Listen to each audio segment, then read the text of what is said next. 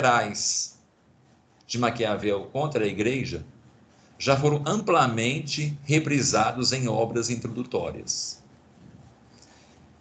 Significava para os fins do presente, é, é, está discutindo, né? Uma tática que ele emprega, a tática que Maquiavel usa para tornar o projeto dele verossímil. Então, como é que ele torna o seu projeto verossímil com, com cara de verdade? Hum? Essa tática consiste em articular louvores, calúnias e ambiguidades numa confusão tal que o leitor, não conseguindo atinar com uma fórmula doutrinal clara que resume o pensamento do autor a respeito, só lhe reste na mente, por fim, o vago sentimento de que não tem alternativa senão endossar meio às tontas de maneira vaga e implícita, o projeto maquiavélico, já que este aparece como projeto mesmo da modernidade atual, ao qual ninguém pode se opor, exceto ao preço de ir encontro ao que todos em volta proclamam ser uma necessidade histórica inquestionável. Isso tem muito a ver com aquele preceito também aristotélico, né? Nós temos o signo, né? Nós temos é, o, o, signo, né? o signo, melhor falar assim, significado, significado, o significante e o referente. Né? O, o significado, né? Quem tratou sobre isso uma vez, né? O que, que seria o significado? Por exemplo, você vê cruz. Né? Você vê uma cruz, né? A cruz seria, seria significado ou significante? Significante é o formato da cruz, só o formato da cruz. Né? Pode ser até mental, não é físico. Aquilo é o significado é o que está por trás. O cristão, quando vê uma cruz, tem todo né, uma gama de significados. E o que, que é o referente? Ora, na sua casa, por exemplo, está lá a cruz na parede. O que Maquiavel faz aqui é como se ele retirasse a cruz, deixasse só o significado significante, sem nenhum referente. Ele começa a tratar das coisas de forma acelerada, sabe? Para a pessoa não ter, ainda mais os príncipes, né? Muito cheio de coisa para fazer, eles vão lendo um monte de discurso cheio de palavras bonitas, cheio de significado, significante, significado, significante, significado, significante, mas, mas só que não tinha nenhum referente, nenhuma base, na verdade, na realidade das coisas. É assim que a calúnia da igreja começou a ser construída. Não tinha nenhum referente histórico concreto. Primeiro que as pessoas estavam insatisfeitas, muito, muito. A nobreza muito satisfeita com o andamento daquela corrupção da igreja. Né? Então, é, só que as pessoas, como eu falei, né, estavam ainda, não, vamos seguir, porque é costume, né, nós temos fé em Nosso Senhor Jesus Cristo, Nosso Senhor Jesus Cristo não tem culpa, né, que os padres fazem, papá, aquela coisa toda. Só que vem Maquiavel e começa, sabe, a jogar um monte de, de argumentos sem referentes reais. E as pessoas não pararam para pensar que, peraí, o que ele está falando não faz sentido, não tem nenhuma referência histórica. Ele ludibriou mesmo. Ele fez isso. Quebrando essa, essa argumentação aristotélica. É daí que começou a confusão toda que até hoje existe. Até hoje, na academia, é muito comum. A filosofia moderna é assim, toda baseada em significado significante, significado significante. Mas não tem referência nenhuma na realidade. Nada. Então, como é que a gente consegue argumentar com pessoas que argumentam baseado em nada? Por isso que você já perdeu naquele momento que você tenta discutir com esse tipo de gente. O que aconteceu na época. Daí, na época, quando os poucos nobres, né, que deve ter tido, que percebeu que havia algum problema, ele estava cercado de nobres que estavam falando, não, gente, isso aqui é uma, é uma necessidade histórica, para que haja avanço das artes, para que nós podemos, é, aí vem as Américas, né, para que nós conseguimos é, é, é, entender mais esse outro novo mundo, o que está acontecendo, as mudanças que estão acontecendo, nós não podemos ficar presos a esses entraves da igreja. Veja o que Maquiavel falou aqui, ó. Aí ficava citando Maquiavel. Aí, sei lá, talvez tinha um nome, mas só que isso não é baseado em nada. Mas a voz dele era sozinha, como hoje tem. Então não mudou muita coisa. Só piorou, na verdade, na nossa época. Né? Vejamos algumas amostras de como Maquiavel arma essa confusão que eu citei agora. Para começar, né, só para começar, ele admite que a religião, olha o que, que ele faz, gente, é útil à manutenção do Estado. Louva a religião e louva o legislador que está vivendo a religião, nessa religião por, a, por haver inserido as instituições religiosas na estrutura do Estado romano. Então ele elogia Roma. A Roma é perfeita porque ela inseriu em seu Estado a religião. Já que essas religiões, né, o catolicismo, permitia ao governante fazer-se obedecer pelo povo, mediante a promessa de recompensas celestes, quando não dispunha nem de prêmios, nem de castigos terrestres apropriados a obter o mesmo resultado. Aí, de novo, aí aos fins justificam os meios. Então ele está falando que o bom da religião é que leva o povo a obedecer, não obedecer no sentido de ah, é o medo da, do, do, do castigo eterno. Não. Obedecer porque se você obedecer a mim, que sou governante, que sou representante de, de Cristo, você terá sim o céu. Mas por que, que você terá o céu? Porque você tendo o céu e obedecendo a, a, a mim pelo medo de perder o céu, você vai conquistar esse prêmio, né? Porque eu não tenho nada para te dar agora. Eu não tenho dar para você, o povo, né? É o pequeno, o pequeno burguesia, né? Não tem dar para vocês é, nenhuma proteção contra os invasores, nenhuma proteção contra as pestes, nenhuma proteção contra a fome, e, e não tem também poder suficiente para castigar vocês. Na verdade, se vocês se reunirem, vocês poderão me derrubar aqui de cima. É isso que Maquiavel fala. Então, o, o fim é a obediência não para Deus, mas para o rei. Eu calo o povo porque eles têm medo de rei, do, eles têm medo de Deus, então eles vão me obedecer porque eu sou representante desse Deus. Então não vão, vão se rebelar contra mim. É isso que Maquiavel ensina. Ele reconhece que o cristianismo desempenhou o papel idêntico na origem dos governos europeus e que pode continuar desempenhá-lo utilmente no estado futuro, quer dizer, a ideia de estado que virá, né, que nós já debatemos aqui, como fator positivo na exaltação do patriotismo, na criação das virtudes cívicas indispensáveis à vida, indispensáveis à vida, e defesa do Estado. Então aqui ele está tocando paulatinamente aquilo que eu tenho como primordial para mim, que é ser salvo, que vem lá de, desde São, de Santo Agostinho, para o quê? O que, que é indispensável? Não são as virtudes cristãs, as virtudes para com a cidade de Deus.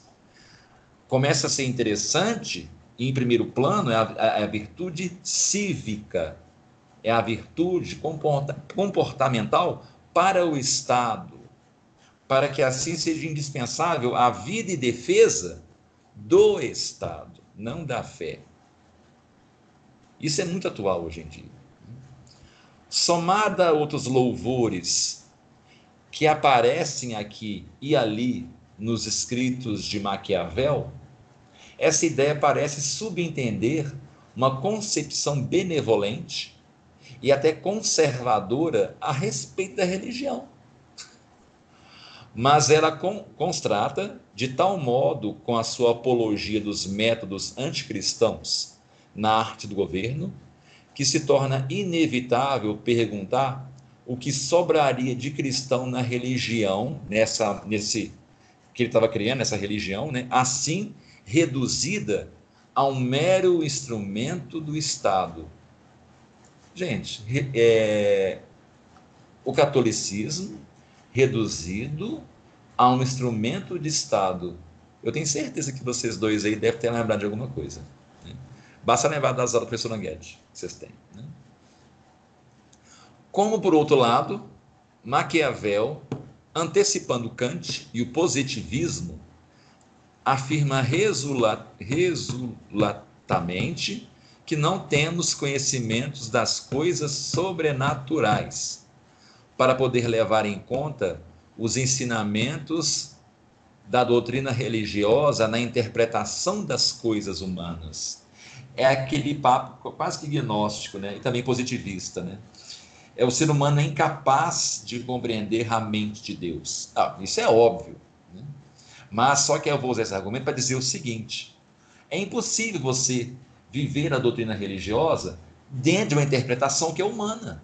Ora, todos os santos medievais, toda a patrística, os apóstolos, tirando Cristo, que era realmente Deus, mas todo, todo esse povo aí, ó, são pessoas como você.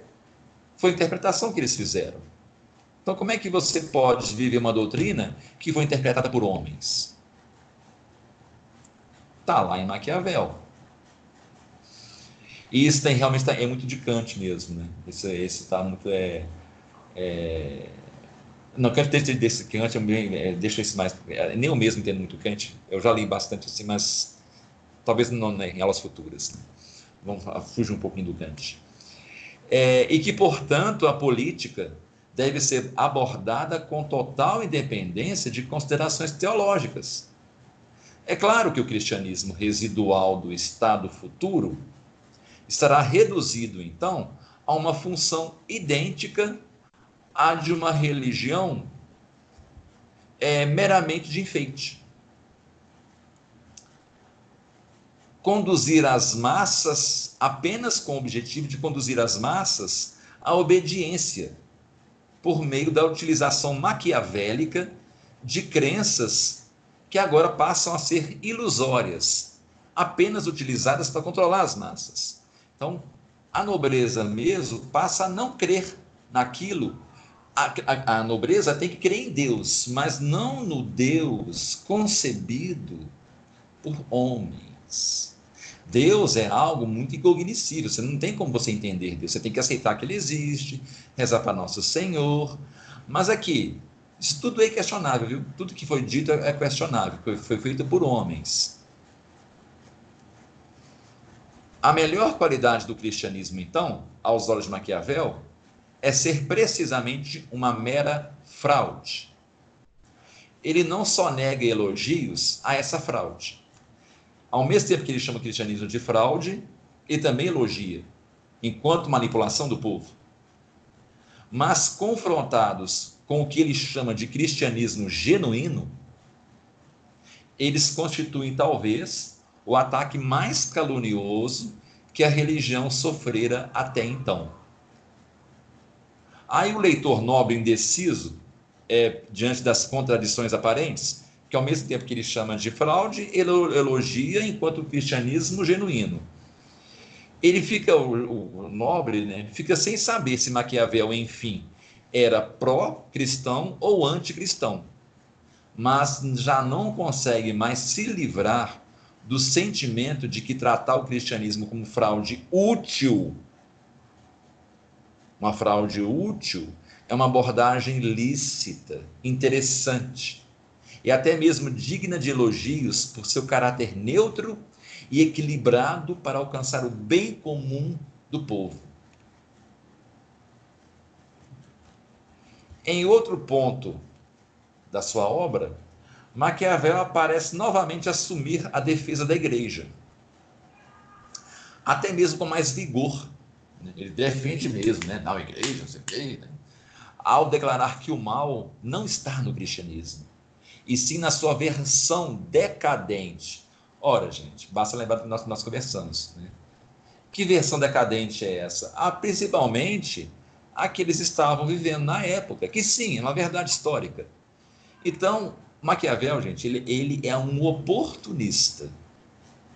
Se, por exemplo, a igreja da época de Maquiavel fosse semelhante a, por exemplo, a igreja da Era Dourada, né, que foi do Tomás de Aquino, né, um pouco mesmo antes dele, ele seria ouvido? Não. Não seria. É, e sim na sua versão decadente. Criação de um clero enriquecido pela extorsão e corrompido pelo ócio, levado pela classe ascendente da burguesia. Esse apelo a um retorno.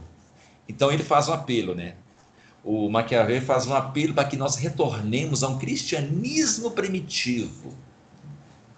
Soa enganosamente piedoso. Né? Então ele parece até piedoso, né? Como mais tarde o fará a exortação idêntica propagada pela teologia da libertação.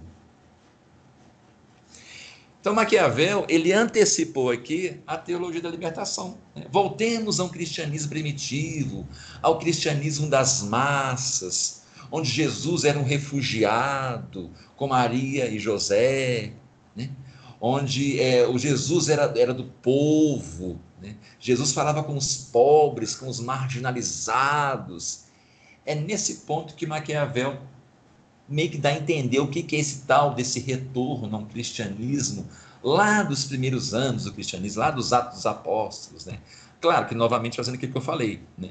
Ele só partindo de significado significante, mas, né, referente ao que realmente acontecia no cristianismo primitivo, vocês acham que ele realmente falou a verdade? O que realmente a referência histórica verdadeira? Não. Tinha referente nenhum. Só mesmo significado significante criado por ele. Retórica pela pura retórica, baseada em nada. Tem um nome isso, que é sofisma.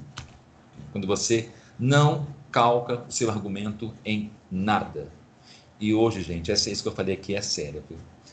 às vezes até nós mesmos, viu? como o, o, o, o, nosso mundo atual, desde o século, desde aquela época, foi só aumentando, né? mas do século 20, 21 só piorou, que é o sofisma, ele, ele permeia todos os meios. Eu, infelizmente, já vi até mesmo sofisma entre o nosso meio, sabe, simplesmente nos, nos blogs católicos, né? É, no, no YouTube, né? Assim, sabe, tem, tem não vou, claro, não vou ficar citando nome, porque isso é falta de caridade. Né? Mas eu creio que você deve saber de quem eu estou falando, alguma, algumas figurinhas famosas por aí. Sabe, eles começam a criar espantalho. Sabe? Aí tem toda uma retórica bonita, mas quando você vai ver se tem algum referente do que está falando, não tem.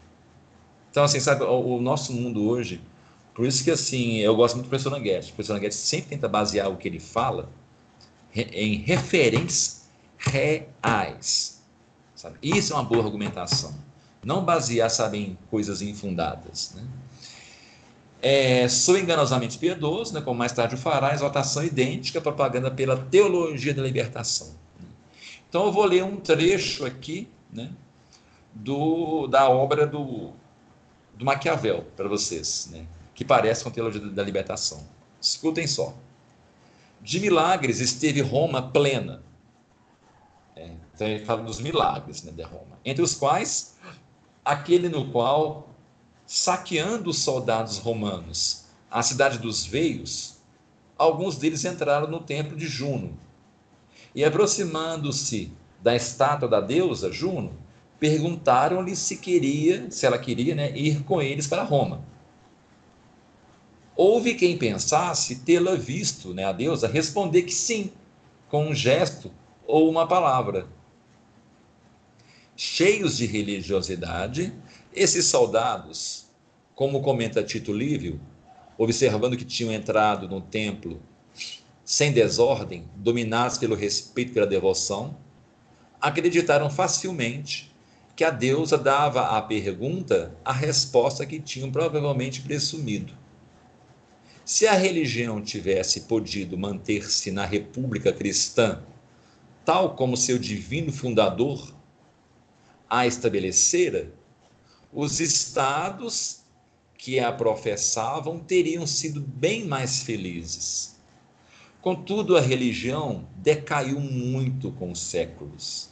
Temos a prova mais marcante dessa decadência no fato de que os povos mais próximos da Igreja Romana, a capital da nossa religião, são justamente os menos religiosos. Se examinássemos o espírito primitivo do catolicismo, observando como a prática atual dela se afasta, concluiríamos, sem dúvida, que chegamos ao momento da sua ruína e do seu castigo. Gente, isso aqui é, é o mesmo que ler Boff. É o mesmo que ler Boff. Não sei se já leram Boff, mas isso aqui, sabe, é, é, é quase que um espelho. Assim, é, enfim, claro que tem diferenças, mas é, o conteúdo é o mesmo. Essa coisa de voltarmos para uma igreja mais primitiva, porque a atual está muito corrupta, né? E o momento que nós estamos essas coisas que nós estamos vivendo hoje em dia com a igreja é só prova de que ela está entrando em ruína e terá o seu castigo final, né? Então nós voltemos então para um cristianismo primitivo, né? O do povo, né? Isso é bofe puro. Né? Em que consistiria o espírito primitivo do cristianismo então que Maquiavel cita? Na prática das virtudes evangélicas em sentido estrito, não pode ser, pois Maquiavel as despreza. Muito menos na revelação do sobrenatural, é isso muito menos ainda, né? do qual, segundo ele, não temos notícia. Lembra que eu falei que para o sobrenatural é algo que nós não entendemos. A qualidade excelsa do cristianismo primitivo só pode consistir, então, na sua capacidade de produzir milagres no sentido romano e não cristão do termo.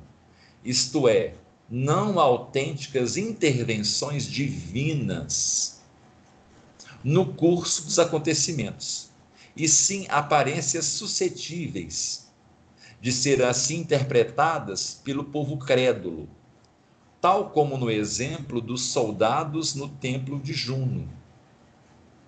Em suma, né, em outras palavras, né, a religião cristã primitiva tinha o dom de manipular as almas para induzi-las à obediência.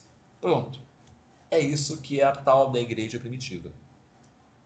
O mal do cristianismo decadente, de acordo com Maquiavel, não está na perda das virtudes evangélicas, mas na perda da capacidade de ludibriar as multidões. Inclusive Maquiavel, né, ele chega a falar, né, que a igreja perdeu essa é, é essa virilidade do, do começo dos seus tempos, onde as pessoas eram levadas a obedecer eram quase que forçadas, né? Só que ele se esquece, né, quando ele fala isso, novamente repetindo, né, ele não está se baseando em fatos reais, em referentes reais.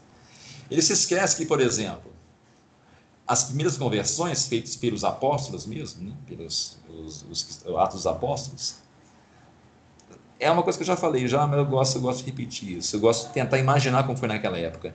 Imagina bem entrando, por exemplo, Pedro, Paulo, né? Vamos citar os dois, né, que são os maiores, né? Até mesmo João, né? enfim, os evangelistas, né? eles entrando na cidade e exercendo toda a sorte de curas, uma mais maravilhosa do que a outra, que às vezes era exercida com a mera sombra dos apóstolos. A ponto das pessoas começarem a, endeusar os apóstolos e teria que virar e falar: não, não façam isso, nós não somos a fonte disso, pare de nos endeusar. Imagina o frenesi, não mais naquela época, basta comparar com o interior, né? Mas imagina um interior, né, dez vezes exponenciado. Chega lá uma população pobre, né, totalmente entregue a toda sorte de vício.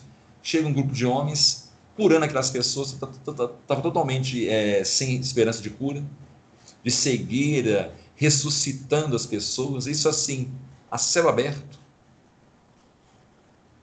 Como não se converter? Aqui não, mas de acordo com Maquiavel, as pessoas se convertiam porque eram ludibriadas. Eram ludibriadas, né? Ludibriadas.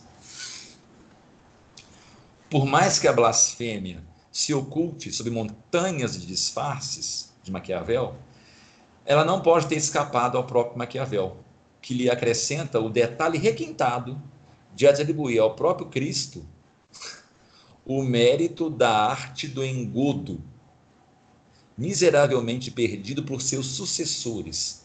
Então ele diz que Cristo foi um dos maiores manipuladores que teve para atingir o bem comum.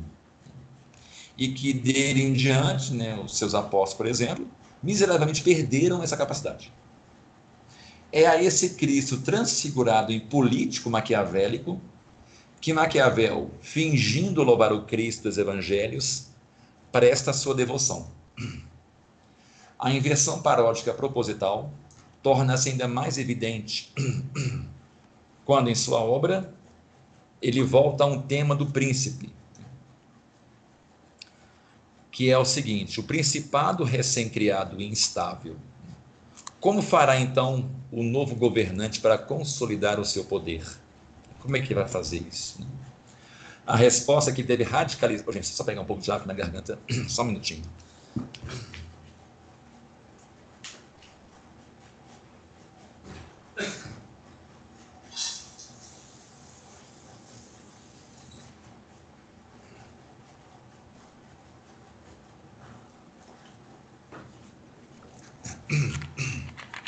Não? Falando alto, né? Um mais. A resposta é que deve radicalizar a novidade da situação, virando tudo avesso repentinamente, tornando os ricos pobres e os pobres ricos, tal como fez o rei Davi ao tornar-se rei, o qual encheu os pobres de bens e enviou os ricos de volta sem nada. Gente, nesse ponto aqui, Maquiavel, para mim, naquela época, se tivesse alguém que enfrentasse, deveria ridicularizá-lo. E olha como é que as pessoas foram enganadas. Não sei se vocês conhecem esse trecho. É, esse trecho está em Samuel. Maquiavel mentiu descaradamente. Rei Davi não faz isso. E eu vou continuar a leitura aqui. Né?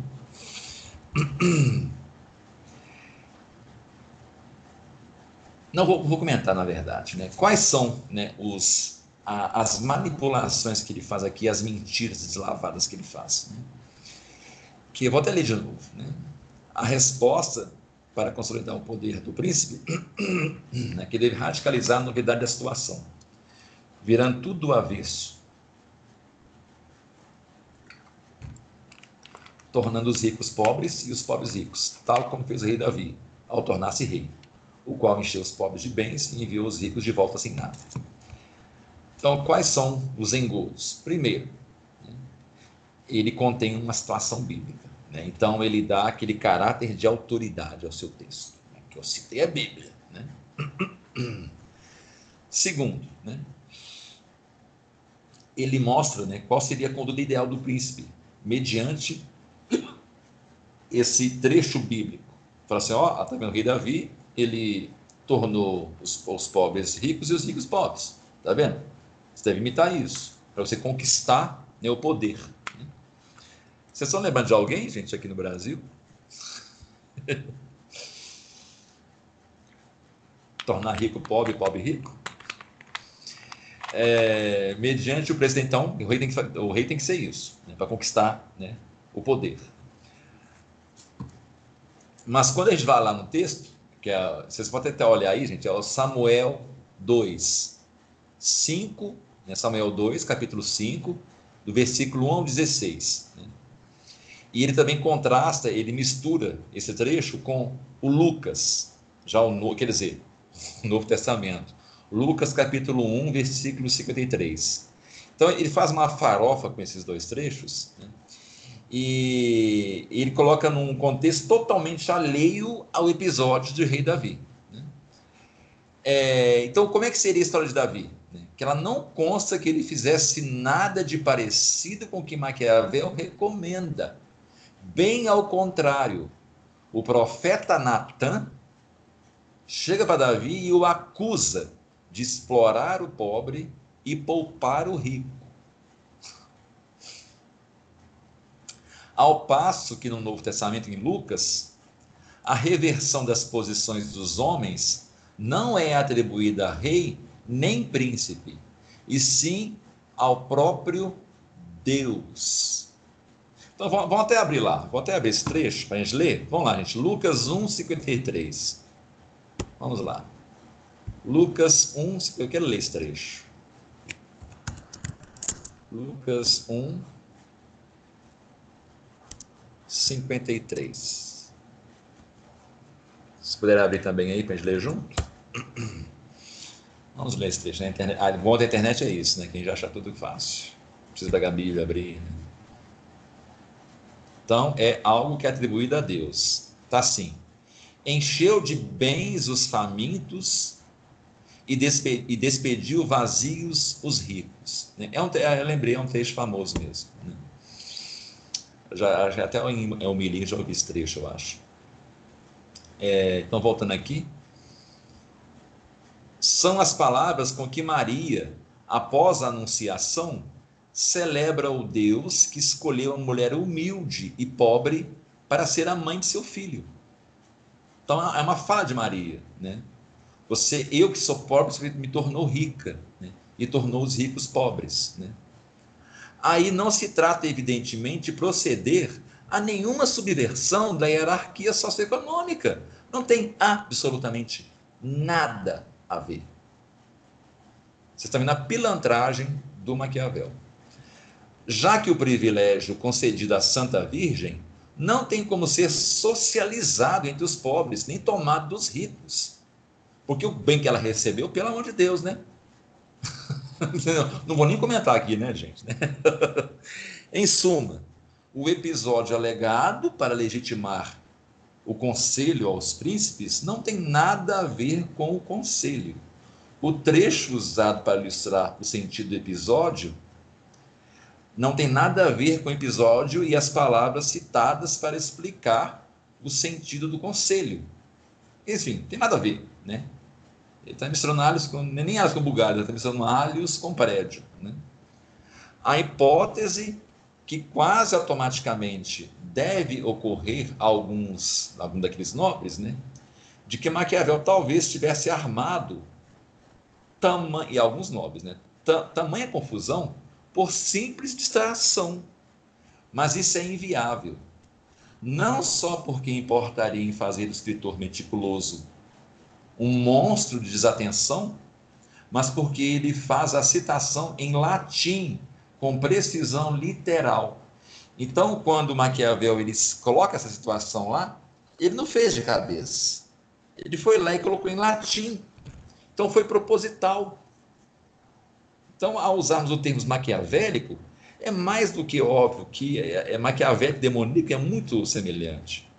Ele usou o texto bíblico de forma deliberada e saber que estava lá para manipular e distorcer, semelhante ao que o demônio fez com o nosso Senhor. Na verdade, pior do que o demônio. Porque o demônio, quando cita as passagens, ele cita as passagens como realmente são, interpretadas de forma demoníaca. Mas como elas são. Maquiavel faz pior do que isso. Ele, ele pega o trecho e distorce o próprio trecho em si. A tripla falsificação mesclada ao ponto de confundir os nobres, os príncipes, que não têm a prudência, e a maioria não teve, de conferir as fontes, que não conferiram, ilustra o que Maquiavel quis dizer ao admitir, ele admite, que ocultava a verdade sob muitas mentiras, para tornar impossível encontrá-la. A verdade, no caso, é que o príncipe, para garantir seu poder, deve impor a reversão das posições sociais, como um novo milagre da anunciação, fazendo de si próprio não um novo Davi, e sim um novo Deus Pai, criador e renovador de todas as coisas. Entendeu o que, ele fez? Ele pega as palavras de Maria, que está falando sobre o bem maior que qualquer criatura poderia receber, que ela recebeu. é, e constrói naquilo ali um discurso para Davi. Então, Davi é o quê? Davi sempre foi um espelho medieval para muito rei. Muito rei medieval citava o rei Davi. Era comum a nobreza, ainda mais da época de Maquiavel, usar rei Davi como espelho. Então, ele joga o que aconteceu com Maria para o rei Davi, mescla os dois, e ao fazer isso, ele faz com que a nobreza se reflita em rei Davi. Só que aquele discurso é de Maria, a respeito do Deus que estava encarnando. Então agora o rei passa a ser, então, sem ele perceber, por ser um espelho do rei Davi, agora mesclado com o discurso de Maria, um criador e renovador de todas as coisas, o Rei Sol.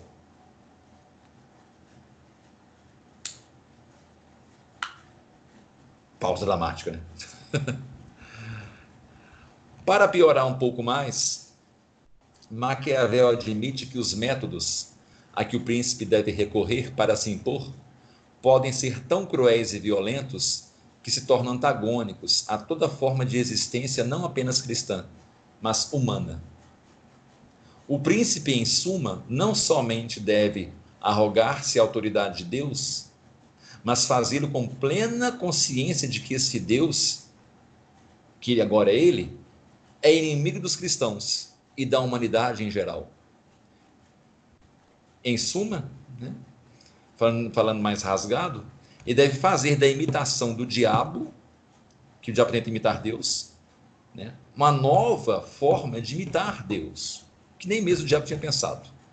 Ao mesmo tempo que, posando ante as multidões, como um novo Deus, as leva Deus, o, o, o Rei Sol, as leva a crer que estão cultuando a Deus quando se prosternam ante o príncipe diabo.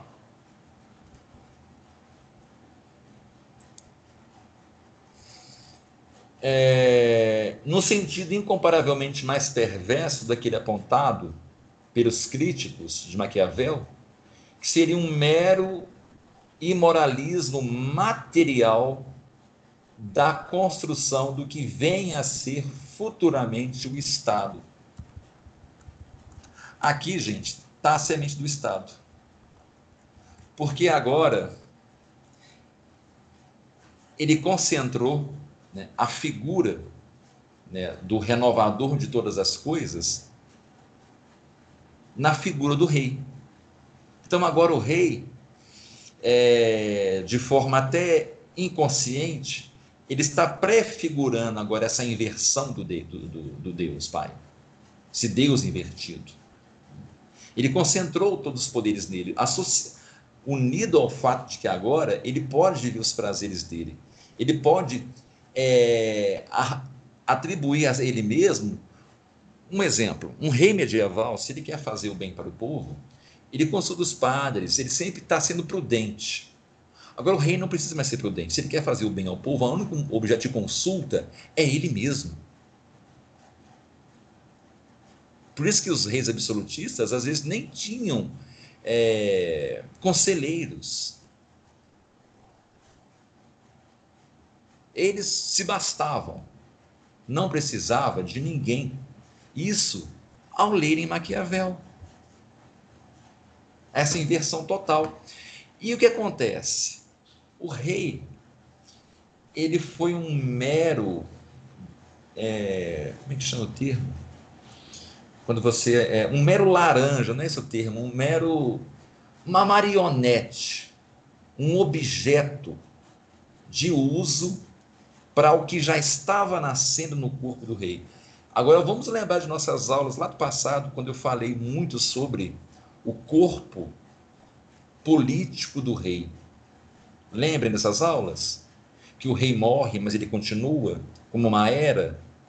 Aqui, nesse momento histórico, que começa um pouco no século XIII e ganha esse impacto gigantesco agora, agora o corpo político do rei ele está associado não apenas como um espelho de Cristo, como representante de Cristo, agora ele é o próprio Cristo, o anticristo. na terra. Então, houve um total corte do rei com o alto, a partir desse momento. De forma deliberada, de forma raciocinada e dentro da filosofia. Houve um corte abrupto. Então, agora o rei, enquanto corpo político do Estado, né, ele, ele detinha esses poderes agora. E isso foi necessário alguns séculos né, para chegarmos né, lá na Revolução Francesa. Então isso só foi aumentando, aumentando, veio o, absolutismo. Então o rei ele era uma entidade. Né? O rei absolutista ele, ele não se compara nem aos faraós. Nem aos faraós podemos compará-lo. Porque os faraós tinham uma ponte entre eles e os deuses pagãos. O absolutista é pior do que isso. O absolutista, ele se basta. Ele não tem conexão com nada sobrenatural. Nem com Deus pagão, nem com entidade pagã, nem com o demônio, pelo menos ele acha, né? Ele se basta. Entendeu qual foi a maçã perigosa, o fruto proibidíssimo e perigosíssimo que a nobreza mordeu? Junto com o clero da época? Então, agora que o rei detém isso tudo, lembra que eu falei quando o rei morre? Continua a era? Então, gente, agora basta fazer o seguinte. Basta agora eu tirar o corpo. Só isso. Foi o que aconteceu. A Revolução Francesa, ela só tirou o representante, porque a conexão com o sobrenatural já tinha sido retirada. O poder si por si só, ele se bastava. Então agora que você me foi útil, agora eu vou te chutar. E o poder vai continuar por si só. Que é o Estado.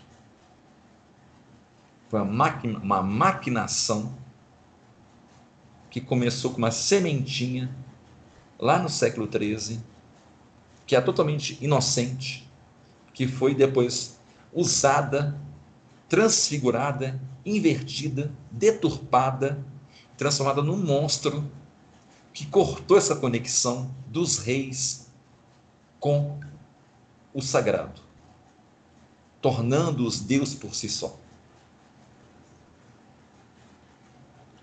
É, eu, eu, fico meio assim, que parece que eu estou né, parecendo aqueles repórteres de sensacionalistas, né?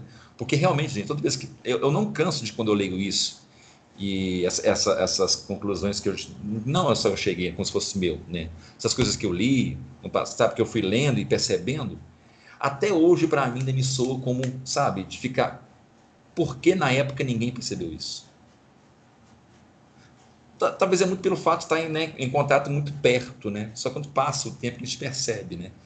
Isso acontece até na nossa vida, né? Às vezes quando a gente olha para o passado, a gente lembra de uma coisa que aconteceu, né? A gente tem uma visão muito melhor, né? Talvez é isso, eles estavam tão próximos né, que não perceberam isso. Eles caíram num engano horroroso, terrível. Terrível, terrível, terrível.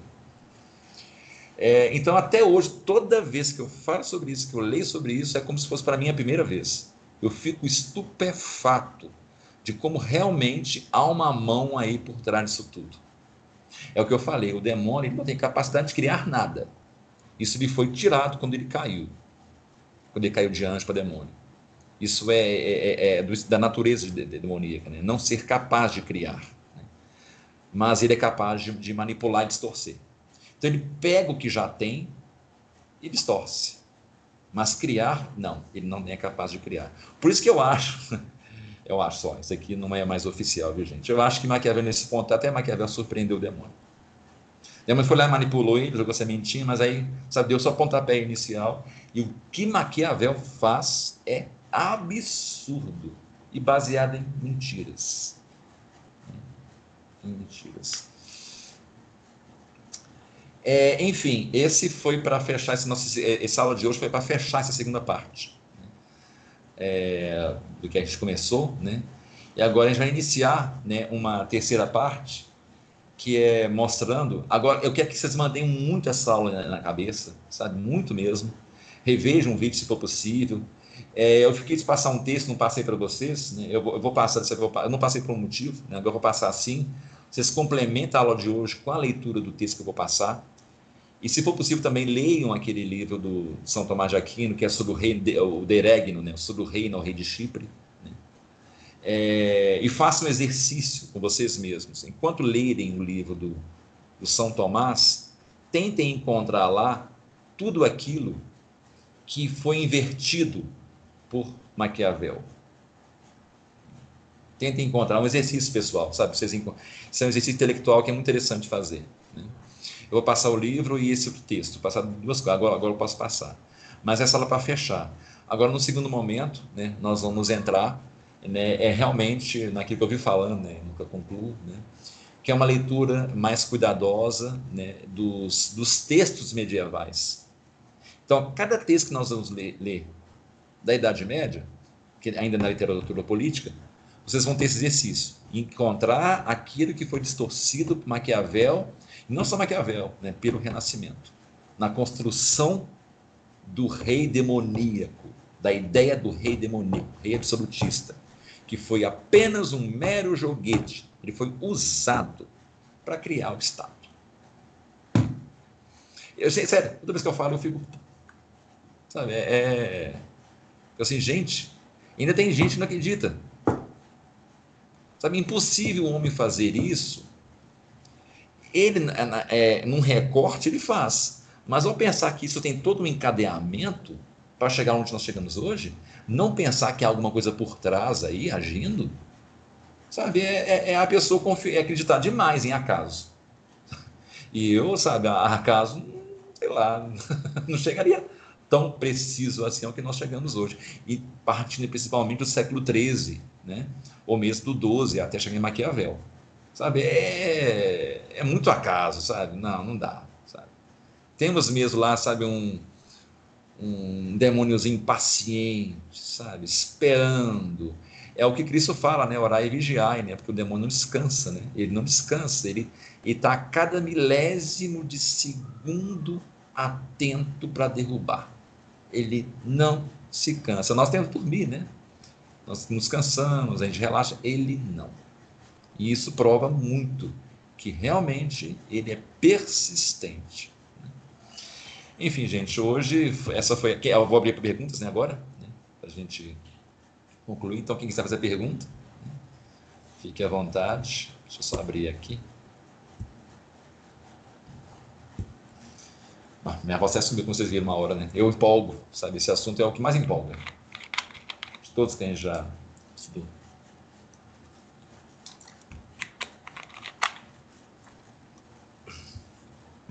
pergunta? É o famoso né, Dole 1, né? Dole 2, Dole 3. Aí, se não tiver, então, é algum, não só pergunta, comentário, né? quiser comentar alguma coisa também, fique à vontade. Né?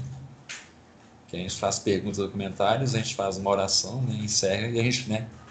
Amanhã a gente encontra de novo. Amanhã não. Ah, não, isso, bem lembrado. É, Felipe, você pode sábado que vem? Posso. Porque posso. é porque a, a Laura ela não vai poder. Amanhã sabe? E não. eu pensei assim, ah, já, já que é uma aula extraordinária, né?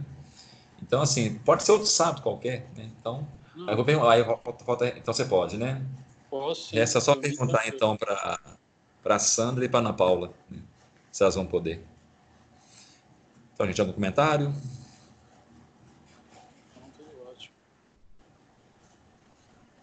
Eu não sei se alguém falou alguma coisa que veio, foi tão baixinho.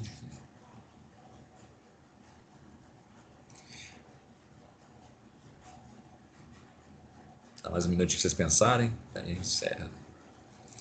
Enquanto isso, passa a mão na barriga da minha gata. Tá aqui se espichando toda. Toda bonitinha. Nelzinha.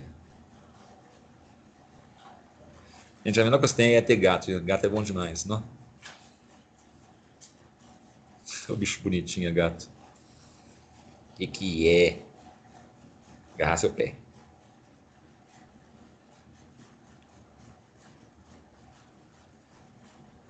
Tem ração para lá? Tem ração? É, bonitinha. Então não? Sem perguntas? Ô Laura, você ainda está aí, Laura? Você não falou nada? A Laura sempre comenta alguma coisa. Acho que a Laura dormiu. Ih, Laura? Oh, acho que a Laura deve ter dormido, tadinha. Cansada. Felipe, então vamos fazer a oração então? A Laura depois ela assiste a gravação. Beleza, Fazer a oração. É, em do Pai, do Filho e do Espírito Santo. Ave Maria, cheia de graça, o Senhor é convosco. Bendita sois vós entre as mulheres. Bendito é o fruto do vosso ventre, Jesus. Santa Maria, rogai por nós, pecadores, agora e na hora de nossa morte. São Felipe Neri. Nossa Senhora de Fátima, rogai por nós. Pai, Filho Espírito Santo. E aí, Felipe, gostou? Muito boa. Muito boa aula. Ficou chocado, que nem eu fico, que nem eu fico sempre? Ficou chocado? É, eu, eu, nós perdemos um- uns 20 minutinhos no início da gravação, porque eu comecei a gravar só depois, mas foi assim, uns, acho que uns 15, 20 minutos só. Ah, tá. Não, beleza. O... Você já sabia disso, não, né? Dessa, dessa, dessa, aula de hoje? Alguma coisa? Ah, alguma coisa assim, desse, dessa coisa do, do, do rei absolutismo. Eu já tinha visto você comentar sobre isso. Sobre Não, mas sobre essa, essa- esse corte que houve, sobre o papel do Maquiavel, já tinha falado já? Não, não, aí não. Essa, Então, essa beleza. parte. Então, então é... Ah, e mais uma coisa, as aulas estão realmente estão sendo proveitosas, vocês estão, assim, gostando das aulas, tudo tá, tá realmente surtindo efeito? Tá, Eu sempre gosto de ter feedback. É, é, o, o, o assunto é um pouco mais complexo, né? Mas eu acho É. que com o tempo a gente vai, vai eu familiarizando. com o assunto. Pois é, isso que eu ia comentar. Sabe por que eu gosto de falar essas coisas? Além dos motivos que eu já falei, devido à educação dos jovens, é para a gente ter, ter, ter a, a ciência, né, a noção de que, um, a história, a história é linear, né? Não é feita em blocos. Né? Dois, né? a gente tem que calcar, sim, a nossa fé na igreja, mas na igreja santa e nos ensinamentos dos santos. E sempre ter consciência de que a igreja, aqui, o clero, corpo clerical, esse corpo clerical teve momentos históricos problemáticos. Então, nós nunca devemos calcar nossa fé nesses momentos problemáticos. Sabe que tem muita gente que larga a fé por causa disso. Né? É, Porque, ah, teve um momento da história que a igreja foi corrupta. Os ateus adoram usar, por exemplo, esse discurso. né? Adoram, Sim. adoram. né? Então é isso, é, é mostrar o que, que aconteceu realmente, sabe?